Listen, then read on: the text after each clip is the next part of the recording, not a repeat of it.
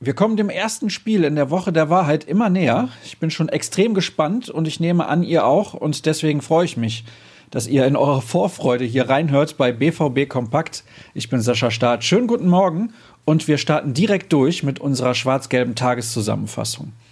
Gestern fand noch der zweite Teil der Hauptversammlung statt, der deutlich trockenere Teil, um nicht langweilig zu sagen. Und langweilig war es definitiv nicht.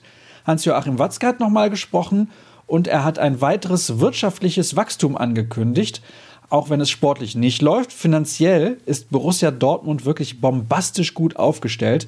Im letzten Geschäftsjahr hat der Verein 489 Millionen Euro umgesetzt. Was für eine Summe. Und Watzke würde gerne die halbe Milliarde Euro knacken, ohne Transfererlöse. Kein Vergleich zu den Zeiten vor gut 15 Jahren, als die Insolvenz drohte. Gott sei Dank. Kommen wir wieder zum Sportlichen. Da gibt es momentan genügend Diskussionsstoff. Und wer hat seinen Senf dazugegeben? Natürlich Lothar Matthäus. Er meinte in seiner Sky-Kolumne, dass dem BVB die Siegertypen fehlen würden, weil im Kader außer Mats Hummels und mit Abstrichen Mario Götze keine Spieler wüssten, wie man Titel gewinne. Kann man so sehen, wussten aber eigentlich alle Spieler der Meistermannschaft von 2011 auch nicht. Jedenfalls empfiehlt Matthäus dem BVB im Winter Emre Can und Mario Mandzukic zu verpflichten.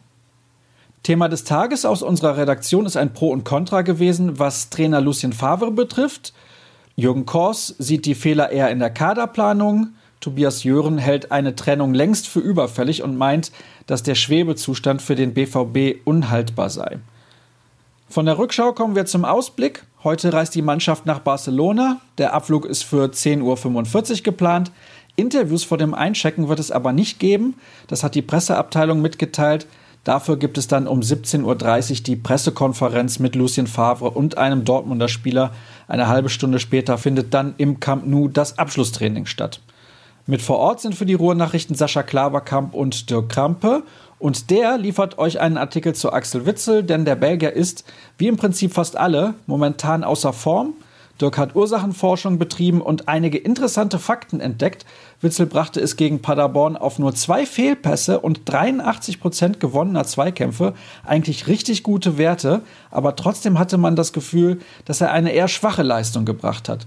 Wie das zusammenpasst, erklärt euch der Kollege in seinem Artikel. So, das war's mit der Folge für heute. Ich hoffe mal schwer, dass ihr euch jetzt bestens informiert fühlt. Sollte dem nicht so sein, dann schreibt uns eine Mail an bvbkompakt.ruhrnachrichten.de und wir versuchen dann das Format für euch nach und nach zu verbessern. Die Geschmäcker sind zwar verschieden, aber probieren werden wir es auf jeden Fall. In der Zwischenzeit sei euch wie immer ruhrnachrichten.de ans Herz gelegt. Bei Twitter ist rnbvb die richtige Adresse. Gerne könnt ihr auch Sascha Start folgen. Wir hören uns morgen wieder. Bis dann.